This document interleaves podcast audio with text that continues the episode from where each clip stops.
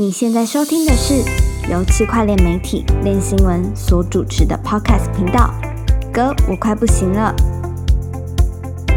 Hello，大家好，我是练新闻的 Jeff。我是韦德，我是 Jim，那我们今天一样聊三个话题。第一个呢，就是传奇创投他认为三万美元的比特币比五千美元的比特币还要抢手，三万比五千，这就是懒觉逼给退的概念。没有错。那第二个呢，就是最近 DeFi 非常火热的算法稳定币，我们台湾的马奇大哥一样跟上了这个风潮，发行了自己的密银 Cash，那也在上周在台湾社群就是引起一阵热潮。那第三个议题呢，一样是与稳定币相关的，就是美国货币监管署 OCC 表示。联邦银行将能够提供稳定币的相关支付业务，那这被呃加密货币社群视为稳定币采用的里程碑。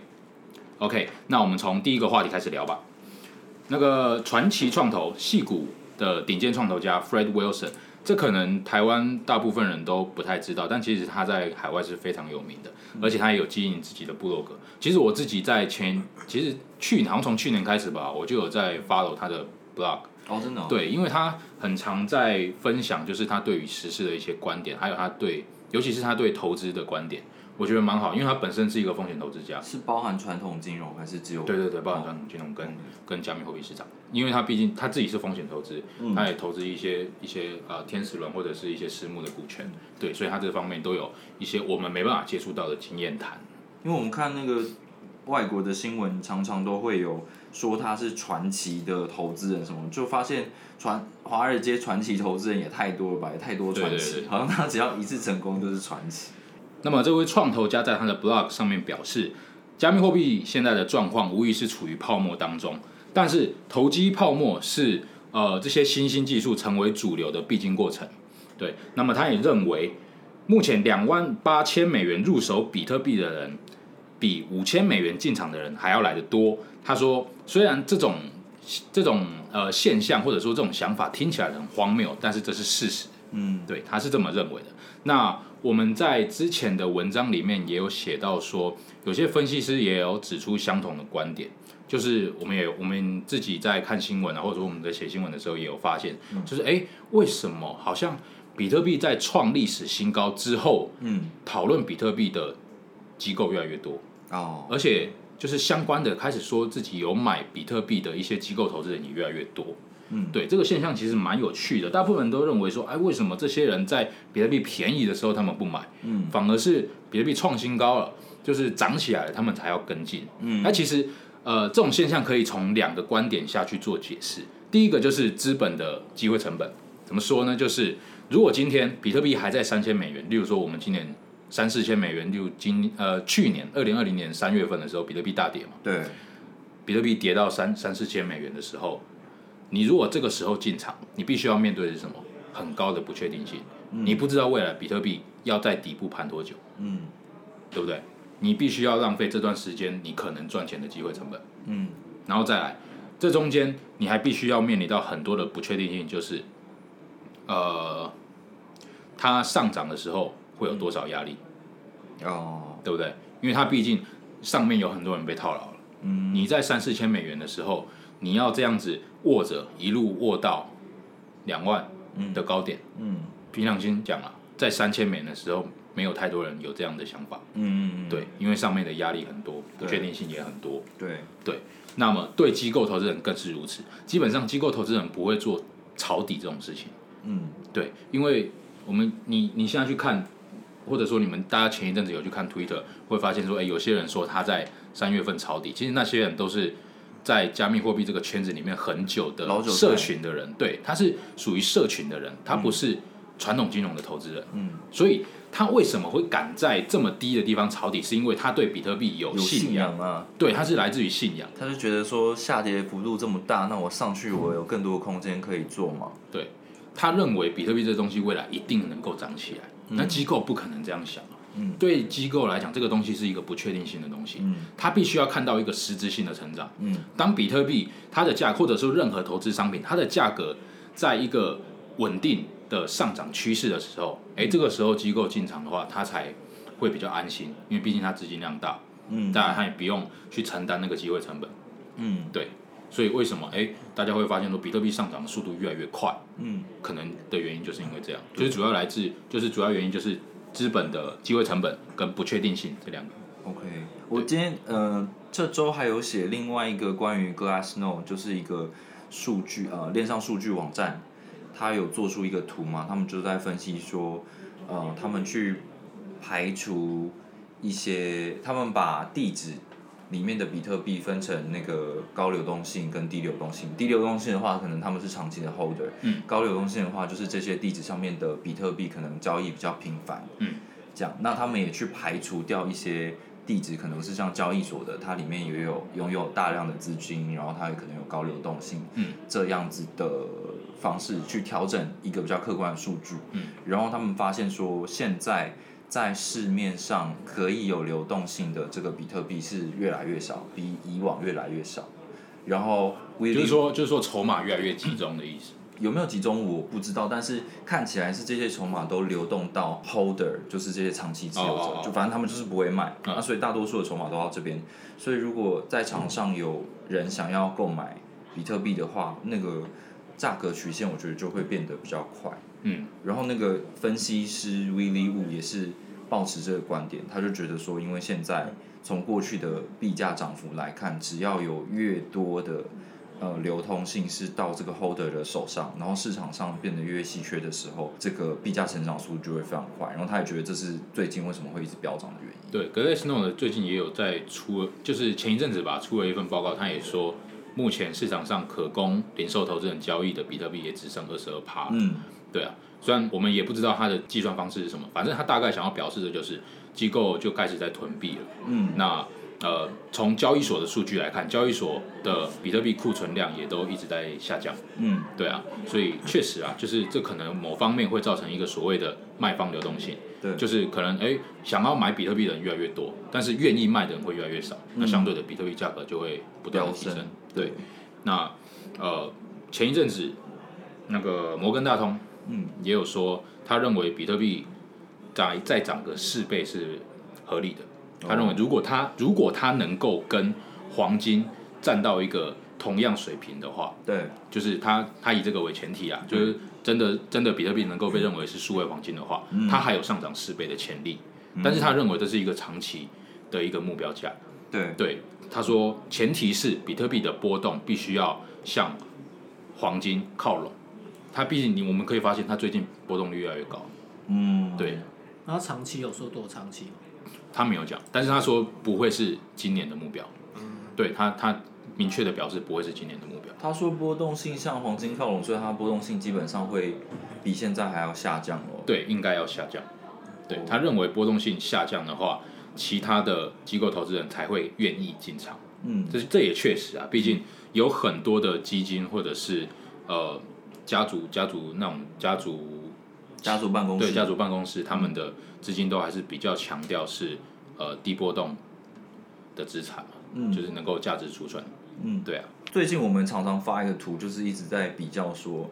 比特币的市值又超越了阿里巴巴，超越腾讯、超越台积电。台积电，哦，就这些股票的市值。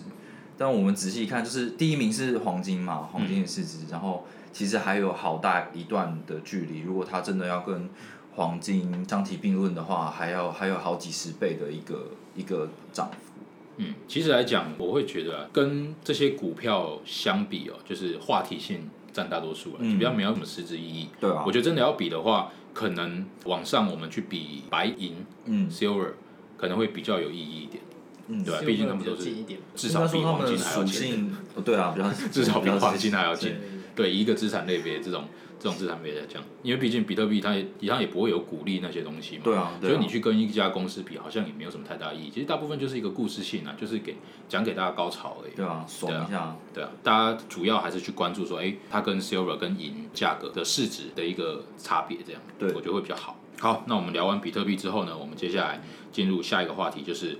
呃算法稳定币。命名我们我我个人相当崇拜的这个台湾的币圈投资人马奇大哥，大哥他又发了一个新的项目，叫密银 Cash。那他发了这个项目，其实他很好像很早之前他就在各大社群有在散播说，他要试出一个这样对这种一个算法稳定币的一种项目。嗯那那个时候也有不少人就开始在囤密银。嗯，对，那由于啊，他这个算法稳定币协议在初期的时候，你只要质押密银，你就能够获得代币的空投，就像流动性，这就是流动性挖矿嘛，嗯对？我想先跟大家回顾一下密影是什么东西，就是 Mythical，它是在这个 ICO 时期时候，黄立成大哥他第一次进入这个币圈的时候发的一个项目。那当时是做这个社交挖矿、内容挖矿，对对对，就你透过那个 app，然后你发布一些呃内容啊，或者是评论啊，那你可以得到一些反馈。那它好的用意当然是说，就促进大家提供好的内容啊，然后增加互动啊，然后你做了这些行为之后，你就等于是可以得到一些币，然后得到这些币的时候，你就可以去变卖啊。有的人需要去换一些东西的话，他可以去买这些币。去换一些服务，这样大家为了要挖这个币，就一直乱发一些有的没有的内容啊。我觉得就跟目前很多这种做社交挖矿、内对对容挖矿，大部分做这种 social 的项目都会遇到这种这类问题。就做不起来。对，但是最近他又做了这个算法稳定币，因为 Mithril Cash 去做跟原本的这个密银币项目发的币来做一个结合。这也某种程度上也也帮他带动密银币价格的上涨。对，对啊，那可能有些朋友不知道什么是算法稳定币，这边跟大家稍微讲一下。其实算法稳定币它的概念很简单，就是它不像 MakerDAO 就是贷这种发行方式，贷的发行方式是它背后有资产在做抵押的。OK，你可能你抵押价值呃一千美的以太币，你就能够换出随便说价值五百美的贷，也就是五百颗贷，嗯，哦这样之类，它是背后有一个资产在做做做价值支撑的。嗯，但是这一类的稳定币就不是，它虽然一样是去中心化的稳定币，但是它的价格是主要来自于供给跟需求的控制，就有点像我们现在的央行它的控制方式。哦，如果今天呃这个稳定币的价格低于一美元，大部分呃这边补充一下，大部分算法稳定币都是锚定美元。嗯，对，如果今天它的价格低于一美元的话，它就会降低市场上的代币供给。嗯哦，如果高于一美元，它就会提升代币供给。嗯主要的概念就是这样。OK，那呃，算法稳定币其实从发展到现在，它大概可以分三个阶段。第一个是呃 Ample Fourth，嗯哦，去年年大概几月份？起八八月嘛，还是九月的时候，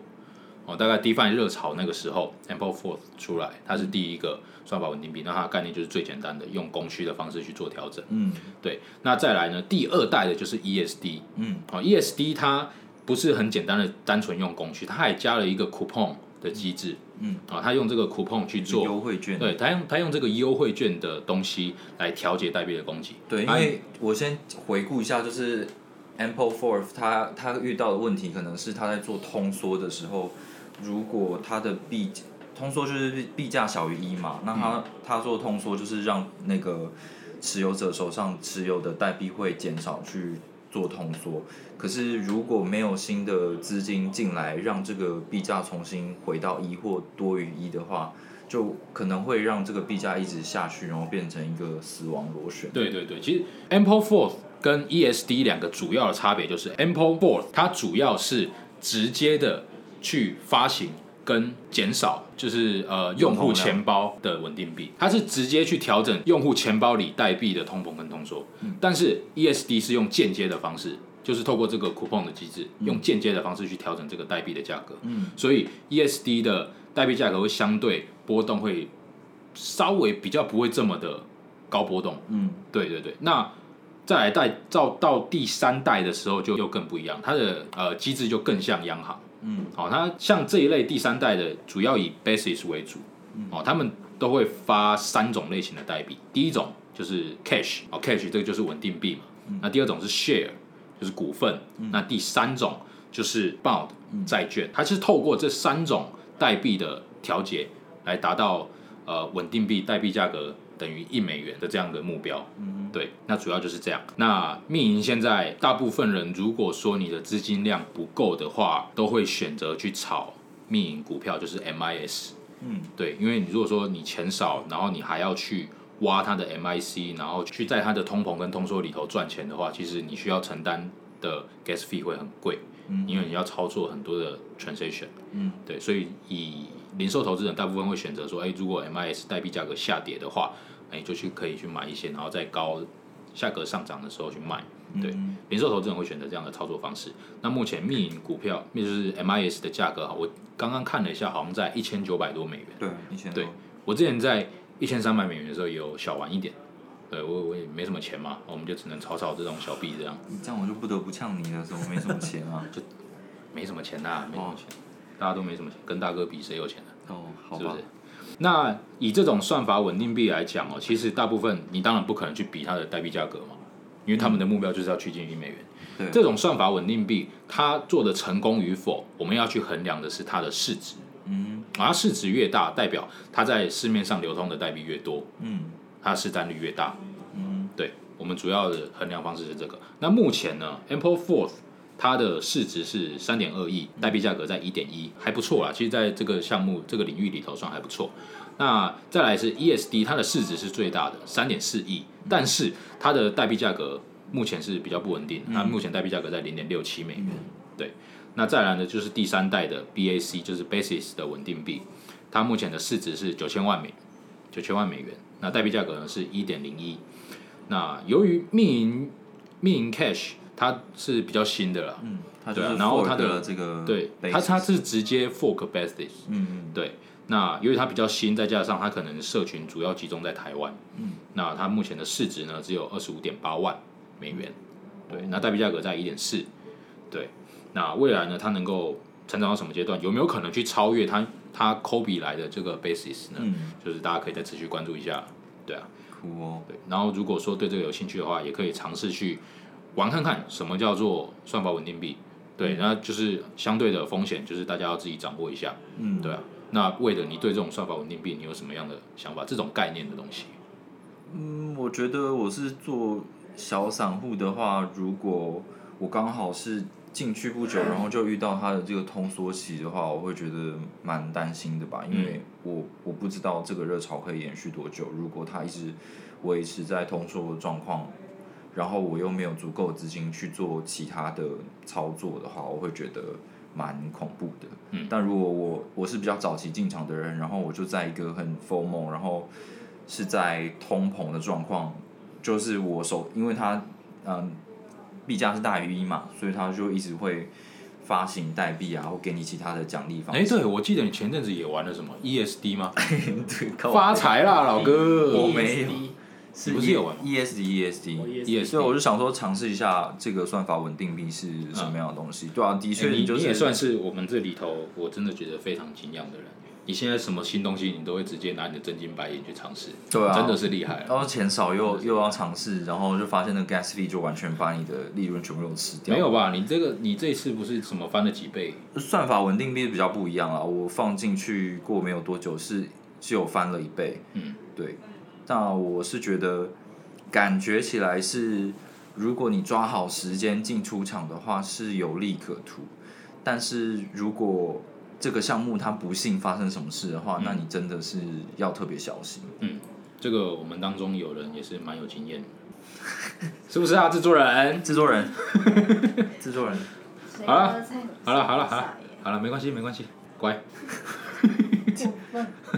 好，接下来我们来聊一样是跟稳定币有关的议题哦，就是美国的货币监管署，它提出了一个新的监管指南嘛。对。对，魏德要不要跟我们补充一下？它是美国财政部底下的一个单位，它在今年的时候其实有蛮多突破性的一个发表。第一个是在年终的时候，它有说美国的银行你都可以去做加密货币的托管的这件事情。哦就类似说，呃，它可以帮 Tether 托管美元这样，还是说它可以托管？它可以帮他的客户去做托管的业务吧，就是加密货币的托管业务。上周的时候就出现了这个 OCC 又有一个新的条文出现，就是他说他鼓励银行说你们可以去参与公链的节点，或者是呃自己就是营运一个这个呃分布式账本的网络节点，然后你们可以去参与稳定币的支付业务。那这其实就给大家很多的想象空间啊。以往这个加密货币的支付业务，感觉都是圈内的这些公司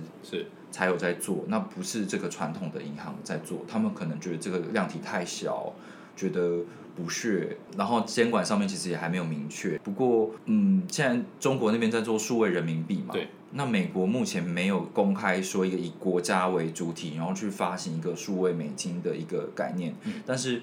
呃，货币监理署这边就提出来说，银行你们都可以去参与这种去中心化分布式网络的节点的运作，然后你们也可以去发行，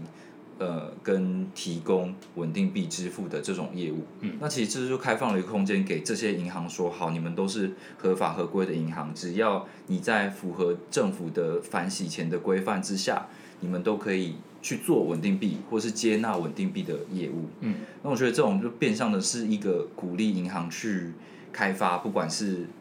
类似像美国的 CBDC 央行数位货币也好，或者是有没有什么足够监管力道的中心化公司发行的稳定币，可以在银行这边去做支付业务。那这个其实就给大家很多的想象空间，会不会以后我们的银行，应该不能说我们的、啊，就说美国的银行都可以开始在接受这些业务？嗯其实我觉得主要这个东西，我觉得看到的比较有趣的点是，好像美国那边要把，嗯，当前正在已经在实施或者说未来可能会实施的这些稳定币，作为 CBDC 的替代方案。我们可以看到，就是中国它是以中央为为为中心去去打造 CBDC 的系统，嗯，但是美国它好像不想要这么做，它想要是由私人机构去推动。私人公司去做推动。那我觉得它这样做也蛮聪明的，因为现存的很多稳定币都已经在全世界流通了。嗯，那他现在又提供了，就是在法规上明确的表示，呃，传统银行机构可以去采用这些稳定币。诶，那是不是它的好像步伐又直接又比中国的 CBDC 还要跨出去一步了？因为它的稳定币已经在市面上流通了。嗯，它接下来只要说把这些稳定币整合进它的金融传统金融机构里面，哎，是不是变相的也是一种 CBDC？对啊因为他一直在强调，他一定要用一比一的方式锚定。嗯，这就是为什么他之前一直在强调说，你不能去用多代币抵押的这种机制，嗯因为他要的就是美元的稳定币。对，我觉得这方面好像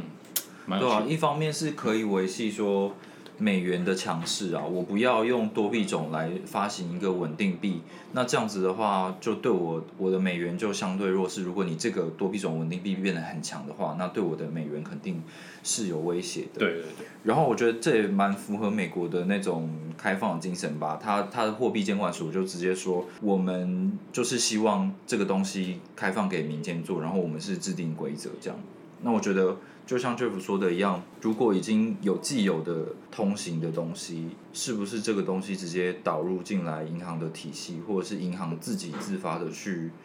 做一个新的稳定币出来，会比政府做少很多问题？对对，这个东西也有跟这个用户的数据的隐私有关系啊。如果美国的这个由国家来发行稳定币的话，那它势必是要有一个国家的网络嘛。那这个东西如果它有一个跨境的汇款、跨境支付，全世界很多人在用的时候，那各个国家会不会因为担心说，我们国家的人民用你的东西，那他们的消费的记录、他们的财产全部都被你知道的一清二楚，对我的国家会不会有安全的威胁？嗯然后人民也会对隐私有恐慌。嗯那这个东西它肯定是无法国际化的。就譬如说，现在有数位人民币，它就发行了，在全中国都畅行无阻。但是今天这个东西要交给美国人用，美国政府会不会让他人民用，或者是他们的公司敢不敢真的全面在用这个东西？我觉得都是值得讨论的一个。川普川普最近不是已经说那个什么中国的那些支付系统都不能在美哦国，用？那好像今天的哦今天讲消息，嗯，对他说了什么？川普的川普的意思是什么？嗯，他就禁止了很多来自中国的一些支付 APP，都不能在美国境内使用，是不是？对，安全需求。今天还有一个新闻，就是呃，川普也下那个行政命令，然后要求说美国的公司，他们之前就有说过，美国公司可能不能去投资一些中国公司，那这些中国公司可能是跟中国当局的军方。嗯特别关系特别好的，或是有合作的，这样不能投资。然后最近他可能也要把，也在考虑要不要把阿里巴巴跟腾讯也放进去。哦，对，然后纽交所也因为财政部有给一些指导命令，所以他们有在呃考虑，好像已经决定要将中国三大电信的股票就是下市。哦，对，所以我觉得美国在这方面的防御还是一直都有在做的。但那也是川普现在在，川普现在还在任上。对他如果说换了一位领导人的话，会不会这些政策政策全部都被撤掉？这个这真的就不知道了，政权轮替的时候才会知道。没事没事，这个不在我们我们的专业领域范围内。我们的领域范围就是川普合约到底谁输谁。哎，所以谁是说谁谁？我不知道，我也不知道，我已经归零了，我已经懒得看了。那以上就是本周加密货币市场比较热门的三个话题。那魏德，你昨天也有参加一场就是蛮盛大的活动，你在昨天有没有遇到一些什么有趣的事情？有趣的事情，我觉得今年的币价其实涨得很凶。然后昨天有一场活动是那个比特财经，就是杨芳如他们办的一个 AI blockchain 的一个峰会，这样。嗯台湾其实现在已经很少这样的峰会了。那这场活动上其实蛮多，什么副总统赖清德啊，市长柯文哲啊，呃，前政委啊，还有国发会的前主委啊，全部都有来这样。那我觉得，其实现在感觉，我以为谈的事情会很 formal，但是其实我觉得这个领域有在进步，就是监管在谈的东西会更实际，他们会很清楚的知道说，现在东西就是什么不能做，然后我们要怎么样可以进步，然后哪些国家已经有什么样的方案，那只是大家可能持的意见不同，然后觉得进展的方向不同，这样，我觉得是蛮有趣的。然后昨天有很有趣，就是那个马景大哥他也有去那边演讲，他就是在讲说他自己加入币圈之后，从密银啊，然后 m a g X 啊，到 Cream 啊，到现在的这个 Myth Cash，整个过程，那你会觉得说他这个人真的很有趣，因为你感觉他不是，他可能不是超级懂，就是呃城市啊或者区块链啊，都一个完整的运作的原则是怎么样，但是他是很有生意头脑的人，然后他看到什么东西，他觉得这个有市场，然后他就很愿意跳下去做，然后也获得很多报酬，这样我觉，得我我我也觉得他真的蛮厉害，他那个头脑真的是太屌了。就是如果你有在玩 DeFi 的话，你会发现说，甚至你如果有在追踪大哥地址，嗯，你会发现说，哎、就是他每一次都可以抢到先机，你知道吗？对啊，而且他很敢玩，对，他每次抢到先机赶完的那个项目都会很屌。有钱人是不一样，，Yeah，他他没有一个是哎、就是他玩的，但是是失败的项目嘛，完全没有吗。几乎呃，我我我我有印象的是都还蛮屌的，你如 WiFi、嗯，KP 三啊这些就是蛮牛逼的项目，就都有赚钱。嗯，对啊，我看到的是都还蛮厉害，我就蛮佩服他，而且他不会只有单单买币而已，他还会去提供流动性，然后去中间赚赚那个差额，因为毕竟以以一个大户来讲哦，他如果单纯去买这些币，把币拿在手上的话，其实对他来讲有一定的风险，就是他要出的时候不好出哦，啊。大哥很聪明，买了提供的东西，买了提供的东西。嗯对不对？然后他再套靠一些砸盘或者是砸盘的方式，然后再帮自己吸更多低价吸筹码，或者说他在让代币价格拉升的时候，他的代币他买的这些筹码可以慢慢被释出，哦，对不对？因为池子会自动调节嘛，他代币会慢慢被释出嘛。等他不想玩的流动性全部提出来，全部东西卖掉，哦，聪明，商业头脑真的是厉害。对啊，对啊，这如果都是大哥一个人操作的话，我真的是佩服的五体投地。不管是不是他自己操作，但至少他很相信他的整个团队，然后他们一起做这些事情可以，然后可以拿到获利，我觉得是也蛮厉害的。那他其实最后有一点，最后有一点好经验，我觉得分享给大家，就是他有鼓励大家说，你们一定要有这个 Twitter，然后 Discord，然后还有这个 Telegram 的一个账号，因为很多最新的资讯、最多赚钱的东西，其实都在这些东西发生。然后，因为现在整个市场是在 DeFi 上面可能是最热最快的，所以这些资讯反而都 Twitter 或 Discord 对发生。对，如果你没有这些呃阅读习惯或跟这些社群交流的习惯的话，你就很容易错过错过一些机会。不过这个其实都是经验法则，因为还是有非常多受骗上当的机会。如果你就是脑冲就觉得你看到某一个社群在聊什么东西，然后你就立刻投入的话，你可能也会血本无归。对对对，还是要靠自己的一些经验来做判断。对啊，那希望呢这一波上涨可以直接持续到我们农历过年，大家可以哦发个给长辈发个大包的红包。啊，农历过年要是开始跌哦，你就过年的时候在那边哭哦。过年不会啦，啊，所以说要涨到过年嘛，过年大家才好出场，哦过完好包红包嘛，买新车的买新车，买新衣服买新衣服，对不对？好，最后我们请马吉大哥来帮我们做个结尾。哎哎哎哎哎哎哎，马吉，再见。是字吧？你想要关注区块链产业，但没有时间看文章吗？我们用说的给你听，那些练新闻没有写出来的主编心里话，都在哥我快不行了。不想要错过区块链产业动态，现在就按下订阅按钮。我们每周一会不固定的更新当周时事哦。三万比五千，懒觉比鸡腿。哎，懒觉比鸡腿是懒觉比较好还是鸡腿比较好？那肯定是看人的，那 什么意思？什么意思？你懂啊？哦，你说有的人喜欢吃鸡腿，有的人喜欢吃懒觉。之类的啊，我只能说青菜萝卜各有所好，这个不哎会，这个录进去这个很好笑哎、对不对？这又录进去了，靠腰。懒觉比鸡腿这俗谚很特别吗？就有的人喜欢懒觉，有的人喜欢鸡腿啊。那你喜欢的是用国语讲的没 feel？我当然是喜欢鸡腿啊。